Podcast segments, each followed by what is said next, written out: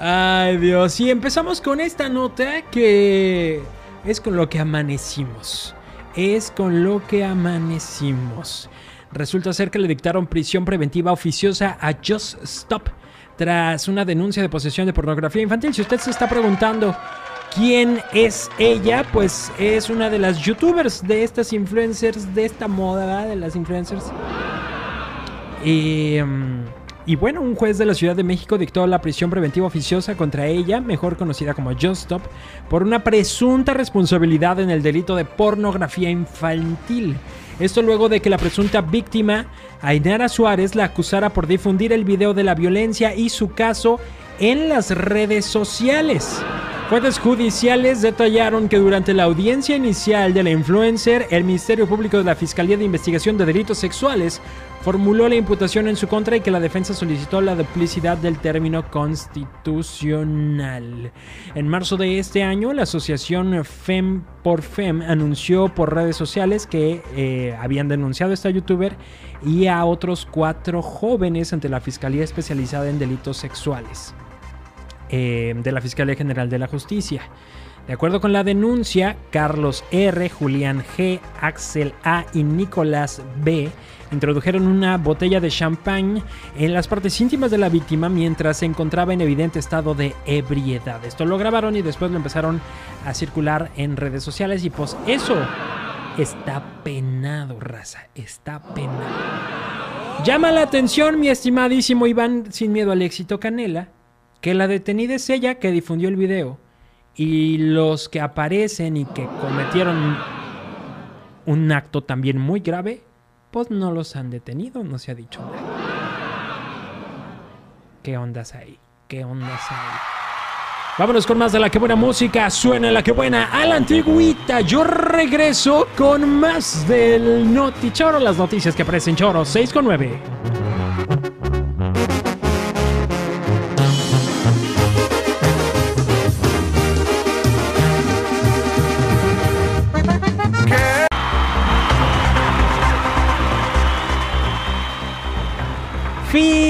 Fijijiji, estos españoletes se contagian de COVID durante su viaje de fin de cursos y ocasionan un macrobrote allá en España. La vacunación contra el COVID-19 ha avanzado en todos los países, bueno, en varios, en varios, pero eso no significa que la pandemia ha terminado. Para que le vaya quedando claro a usted, señor, señora, que anda sin cubreboca en la calle como ya, como libre por la vida. Abusado, abusada. Bueno, pues es el caso de miles de jóvenes que llegaron a Mallorca, específicamente a la zona de las Islas eh, Baleares, para disfrutar de unos días luego de terminar clases, porque se lo merecían. Sin embargo, esto provocó un brote masivo de COVID-19.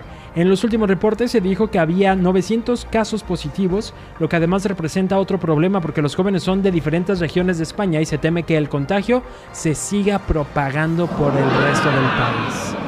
Al momento se han detectado casos positivos en personas provenientes de Valencia, Madrid, el País Vasco, Murcia y Aragón, aunque también en Galicia se estudia un caso que probablemente también se contagió en Mallorca, por lo que las autoridades sanitarias de España hacen el llamado tío a otros jóvenes que están planeando viajar a esta zona en los próximos días para que no lo hagan ya que el riesgo es bastante alto.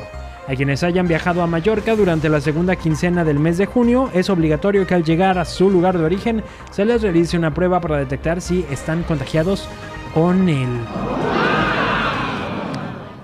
¿Cómo dice el dicho ahí, mi estimado Iván?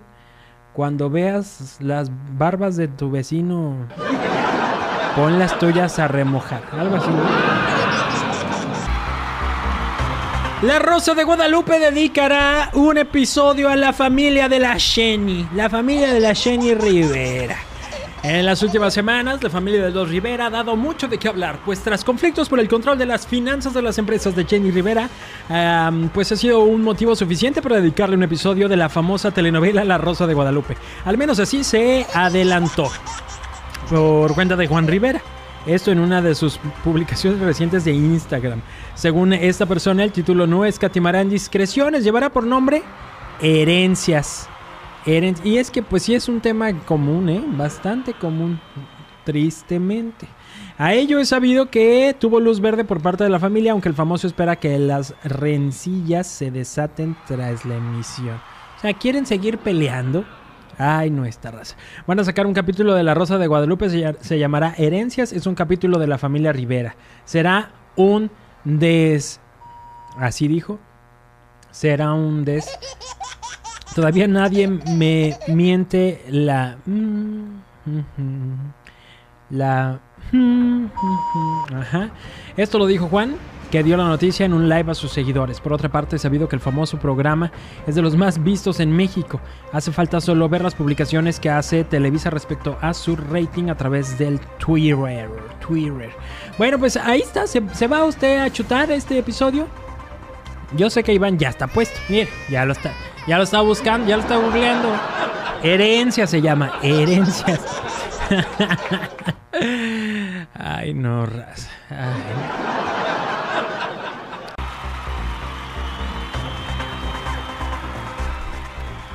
Este, esta noche iba a decir, este día en el Notichoro, Metallica relanzará Black Album con colaboraciones de Juanes, Hash y J Balvin. No es choro.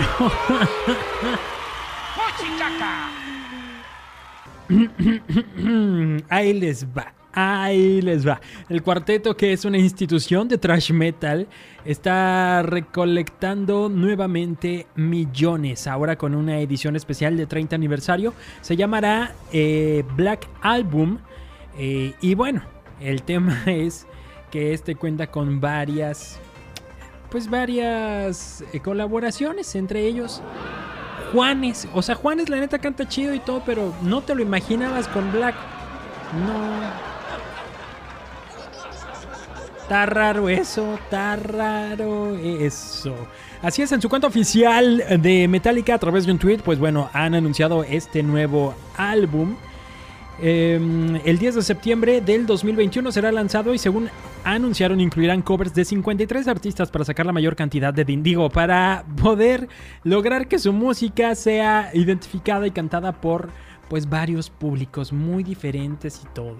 Ahí les van algunos de los artistas que aparecen, son 53.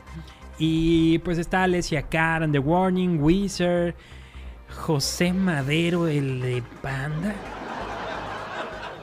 Canta chido, así bien gritadito y todo. Yo no sé cómo le hace, sí lo admiro, sí lo admiro, no sé cómo le hace para cantar.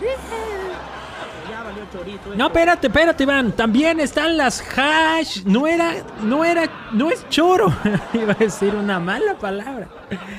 Hash aparece ahí entre los 53 artistas, junto con Elton John, Mikey Guillón, Joe John, eh, Mon Laferte, eh, Imelda May, Rodrigo y, Gabriela, eh, Kennedy, Texas. ¿Quién más están por acá? A ver, la per. ¿Dónde está? J Balvin, sí es cierto. J Balvin está. El Instituto Mexicano del Sonido con La Perla y Jera MX también van a salir en el de Metallica. Sí me da miedo porque dijeron que cosas extrañas iban a pasar al final de los tiempos. No, carnal. Lo que dijo Arad de la Torre, que explotó otras críticas por burlarse de los voladores de Papantla en un comercial. Y es que el actor Arad de la Torre estaba en este momento en el centro de la polémica. Y es que tuvo una desafortunada participación en un comercial, donde se discrimina el ritual efectuado por los voladores de Papantla. O eso es lo que muchos están diciendo. Yo no he visto el comercial. Eh, Dice así, pese a que el acontecimiento ya fue reprobado por la Secretaría de Cultura de nuestro país. No, entonces está pasado de lanza, ¿eh? Sí, está pasado de lanza. El también conductor Arad de la Torre se ha negado a disculparse e incluso adoptó una actitud grosera y soberbia en redes sociales. Al menos así lo dejó ver en su comentario donde le respondió a un cibernauta que lo criticó. Por si fuera poco, expresó que la situación le valía zorrillo. Le valió zorrillo. ¿A poco sí está ¿Dónde está tu honor, basura? ¿Sabes qué tienen en común el número de vueltas y tu primer préstamo? Ay, que ambos te generan cero interés. Híjole, sí está bien manchado. Sí está bien. A pesar de que el actor se niega a reconocerlo, esta fue una evidente ofensa a los nahuas y totonacas porque el ritual es sagrado e incluso en 2009 fue nombrado Patrimonio Inmaterial de la Humanidad por la Organización de las Naciones Unidas para la Educación de la Ciencia y la Cultura, es decir, la UNESCO. ¿Y cuál fue el comentario de Arad de la Torre ante las críticas? Bueno, pues él dijo así. Eh, Luis Cruz RM y lo que hace tu jefa por dinero. Además soy mexicano y me vale zorrillo, ¿cómo ves? Híjole. Ah, ya estás perdido, compa. Este compa ya lo perdimos. Este compa ya está muerto. No más no le han avisado. Ahora les platico de esta concesionaria que estafó a una persona pero no se quedó con los brazos cruzados. Es que a quién no le va a dar coraje cuando un negocio no cumple con lo que promete. Bueno, esta historia se remonta a aquel año en el 2016 cuando Jorge Gómez decidió comprar un auto para hacer un viaje con sus amigos. Fue a una concesionaria de la empresa eh, que no les voy a decir porque pues no pagó la mención. Esto en el barrio porteño de Caballito en Argentina. El cabo es en Argentina. Hizo los trámites para comprar un vehículo con un valor de 2 mil dólares en un plan de pagos y le dijeron que después del cuarto pago de 700 dólares le entregaban el auto.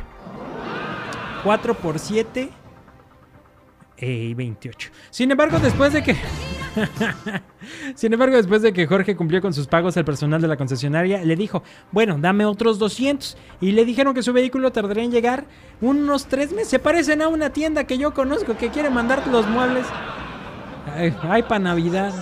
Desafortunadamente no le reembolsaron el dinero que ya había pagado y el proceso de devolución se fue alargando hasta el 2021. Entonces la empresa llamó a Jorge y le dijeron que pasara a la concesionaria. De lo que él había pagado le dijeron que solamente podían devolverle 89 dólares. ¿Qué? Y aunque era mucho menos de lo que había gastado, Jorge se conformó con esa cantidad con tal de terminar ese trámite, pero este dinero tampoco se lo devolvieron. Y quisieron convencerlo de iniciar otro plan de pago para un nuevo vehículo. Dijeron, este está bien, Babalú. Hay que ver si le sacamos más lana. Pues bueno, Jorge estalló furioso y comenzó a destrozar todo gritando que lo habían estafado. El personal de la empresa llamó a la policía para pedir ayuda y Jorge fue arrestado. Estuvo detenido unos días y cuando fue liberado explicó todo lo que había sucedido y lo que y lo que tuvo que soportar hasta explotar contra estos estafadores. El, video, por supuesto, está circulando ya en las redes sociales porque agarró una silla y sopas y mocos contra los carros, Iván les dio con todo. Y, Sin miedo al éxito, papi. y hablando de darle con todo, quienes se dieron con todo fueron dos vatos que se disfrazaron como con tutú azul y otro con tutú rosita. Porque esta era la forma en la que iban a revelar si el bebé de una pareja era niño o era niña. O sea, olvídense de que iban a reventar un globo o que no sé, o que partir el pastel. Nambre. Utilizaron un ring en un jardín, dos chicos se vistieron, uno de rosa, otro de azul, y empezaron a disputarse a ver si iba a ser niño o iba a ser niña. Por supuesto que quien ganara, pues era el que, pues el que iba a tener la razón. Después de varios minutos de tensión y entretenimiento, el luchador rosa quedó vencedor, por lo que la bebé será exactamente una niña, lo que desató todo en mucha emoción. ¿Qué ideas? ¿Qué ideas, no? ¿Qué creatividad, raza? Nunca imaginé yo así como que, ¿cómo vamos a develar el sexo del... Ah, bueno, el género, ¿no? Ah, pues hay que hacer, pues, unas peleas, ¿no? Eh, esta, la historia de mm, Chabelo y la foto que anda circulando en las redes sociales de cuando él era chamaquito, chamaquito. Sí, se ve como que era el Cretácico. ay, ay, ay. Javier López Chabelo tiene ya muchísimos memes, casi tanto meme como salud. Porque tiene 86 años, tiene 86 años, pero pues bueno, se ha hecho, se ha hecho meme y, y se ha hecho popular porque dicen que es la inmortalidad andando el señor. Y bueno, y justo cuando se creía que ya nada se podría sorprender del amigo de todos los niños, empezó a circular una fotografía de cuando Javier López Chabelo era un morrito. Se trata de una imagen inédita de Chabelo que se está haciendo viral. Esto sucedió el pasado miércoles. Eh, una persona que en Twitter se pone Tlatuani Cuauhtémoc dice, ¿quién será este niño que aparece con su Biblia y su rosario? Sí, trae una Biblia y un rosario. ¿Será que estaba haciendo su primera comunión?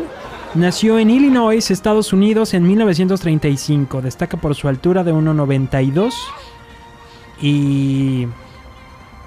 Y pues dicen que es Chabelo. ¿Será raza? Sí se parece, la verdad sí se parece. Sí se parece. Además, eh, trae manos unidas como rezando. Pues por eso dicen que parece como que iba a ser la primera comunión. Y entre los, los, comentarios, el nombre de Chabelo se repitió en varias oportunidades, por lo cual se convirtió en tendencia. La imagen de Chabelo de niño se volvió viral en las redes, pero también generó preocupación porque muchos creyeron que algo le había pasado al queridísimo actor. Ya sabes, como cuando sale alguien en blanco y negro y tiene que poner no se murió ni nada. Algo así pasó con él. Algo así pasó con él. Pero a mí que me confirmen si sí es Chabelo o no es Chabelo para andar sin pendiente, por favor. No, no, hoy no duermo, hoy no duermo. Abriré investigación. Y esto no me lo va a creer, neta, esta es una noticia que parece choro. Es un perrito que recorrió más de 100 kilómetros para morder a un dueño que lo abandonó. Así como que, ah, me abandonaste. Te muerdo. Así, pues te muerdo. Eso está muy interesante. 100 kilómetros. 100 kilómetros iban, o sea, no son cualquier cosa, no son cualquier cosa. Bueno, ¿Dónde está tu honor, basura? y le cuento ahora de este perrito que recorrió más de 100 kilómetros para dar una mordida. Esta es una triste historia de abandono animal, que sin embargo terminó con un sorprendente final de venganza canina. Oh yeah. Luego de que un perrito fuera abandonado por su dueño en una gasolinera de Nuevo México, Estados Unidos. El can fue muy inteligente, pues no se quedó con las patas cruzadas y, se vengó de tal traición. Eh, se trataba de un perrito Golden Retriever. Los hechos de esta viral historia ocurrieron cuando Santiago Martínez se fue de vacaciones a Albuquerque como cada año, cuando el infeliz creyó conveniente abandonar a su perro porque ya estaba harto de cargar con él. ¿Será? Ay, raza, ¿por qué son así? Lo dejó ahí, triste, hambriento y abandonado en la primera estación de servicio que encontró. Eso de acuerdo con un portal de noticias que se llama Bohemia. Pero, ¿quién se iba a imaginar que, pues, el perrijo ya se sabía el caminijo de regresijo? Tras su sabia decisión, el perrito recorrió más de 100 kilómetros olfateando cada esquina en busca de su dueño que encontró. Cuando se vieron cara a cara, Santiago estaba inmerso en una sensación de culpa por lo que había hecho y corrió a recibir y abrazar al Golden Retriever. Pero el perro ya tenía otros planes, otros datos, dijera López Obrador. Así que de acuerdo con la versión de la historia que circula en redes sociales y en diferentes sitios digitales, cuando el, Kia, el can vio al hombre venir hacia la persona, en lugar de menear la cola le mostró los dientes y lo mordió con mucha fuerza. Finalmente, el rumbo del guapísimo Golden tuvo un final feliz porque fue adoptado por una familia que dice que sí no lo va a abandonar. Vemos, vemos. Vemos, vemos. Esto fue el Notichoro, las noticias que parecen choro. Momento de decirle gracias. Vamos con más de la que buena música. Yo ya nada más regreso a despedirme, ¿eh? Qué buen viernes, raza. Suena la que buena entre beso y beso, la arrolladora banda limón 650. Despacito y te digo al oído que muero por besarte y amanecer contigo. Le platico de este bebé de 10 meses que compró actualización de 10 mil dólares. En la actualidad, pues ya saben que las tabletas son como las nuevas niñeras. Y de acuerdo con lo que ha platicado una mamá en TikTok que se hizo viral, pues su bebé de 10 meses compró un paquete completo de conducción autónoma para el Tesla de la familia por un valor de 10 mil dólares. Por eso no hay que tener cosas tan caras también, pues las actualizaciones. La mujer se dio cuenta de la compra cuando llegó a la cuenta bancaria. Desafortunadamente no pudo cancelarla, pues ya habían transcurrido más de 48 horas. Hasta el momento el video ya lleva más de 260 mil me gusta y se ha compartido más de 4 mil veces. Tras esto, muchos internautas comenzaron a cuestionarla y a dudar sobre el hecho, por lo que ella decidió compartir un video de su Tesla, pues con la nueva actualización, que por supuesto que sí la están utilizando, pues dicen, pues ya, ya la tenemos, no me lo van a regresar. Pues, pues ya que, pues ya que. ¿A ustedes no les ha pasado que su chamaco les compre algo ahí en línea? Abusado, raza, si tienen ahí guardadas los números y eso ya preconfigurado, olvídense. Y quiero platicarle ahora esta, la triste historia de este vato que, ay, por eso nos va así como nos va en el amor. Resulta que este vato se encontró el número de teléfono que le apuntaron en un ticket y no se había dado cuenta hasta años después. No, ¿será verdad? ¿Quién conserva tanto tiempo? Bueno, no sé. Puede que sí. Miren, todo resulta, todo resultó, mejor dicho, de un video corto que dio a conocer en TikTok. Que dice que el 2 de julio de 2013 pagó una nota sin especificar o mostrar exactamente de qué. Ni. Cuando lo gira, se ve que dice el nombre de una persona y un número de teléfono. Obviamente el número lo tapó. Dice, me di cuenta casi ocho años después. Escribe en su pantalla mientras muestra el nombre de la chica llamada Graciela, quien probablemente tenía planes de salir con el vato este. En los últimos meses se han popularizado estos videos Em, buscando personas con las que los usuarios tuvieron un mínimo pero significativo contacto en TikTok y trae una cancioncita y todo. El video se volvió viral en la plataforma china alcanzando los 2.8 millones de reproducciones, 192 mil likes y más de 2 mil comentarios. Destacando comentarios como eres la representación viva de que no entendemos indirectas o llama al número a ver qué pasa. Eso mismo estaba yo pensando, ya le habrá marcado. El usuario, este usuario realizó un video para explicar algunos misterios detrás de la historia que se volvió viral, explicando que se trataba de un voucher de pago de una escuela y también mostró cómo lucía en ese entonces. No, pues ya pa' que X. Ya pa' que X. Y les cuento ahora de esto del socavón. El socavón ya lo sabe usted, ¿no? Lo que ocurrió, el socavón y demás, cayeron unos perros y demás. Pues bueno, hace un par de semanas, pobladores de la comunidad de Santa María Zacatepec, en el municipio de Juan Cebonilla, en el estado de Puebla, alertaron a las autoridades sobre la formación de este socavón. El socavón que derribó ya una casa se convirtió ya en una atracción turística. Obviamente la raza también allá vive y necesita jale. Y dijeron, vamos poniendo nuestros puestitos de alimentos, bebidas, micheladas y todo lo que se pueda. Cabe señalar que durante una entrevista que realizaron, un habitante de la zona señaló que en las últimas dos semanas han llegado de visita a la comunidad más personas que en la última década completa. Puestos de jugos, antojitos, dulces e incluso las micheladas se colocaron alrededor del socavón. También ya existen varias rutas de transporte público que tienen ya sus paradas en el socavón de Zacatepec que hacen recorridos diarios para visitar la nueva atracción turística. Así dice, socavón de Zacatepec. ¿Qué tal, raza? Pues hay que aprovechar, ¿no? Digo, pues ya pasó, pues qué provecho se le puede sacar. Está bien, vendan sus michelas, pero pidan permiso, raza. Pidan permiso. o no, porque luego se les vaya a querer pasar de vivo el que... Bueno, ya. Vemos, vemos, vemos. El podcast de Checo. podcast de Checo. Dale play en Spotify, TuneIn, Apple Podcasts, iHeartRadio y muchos más.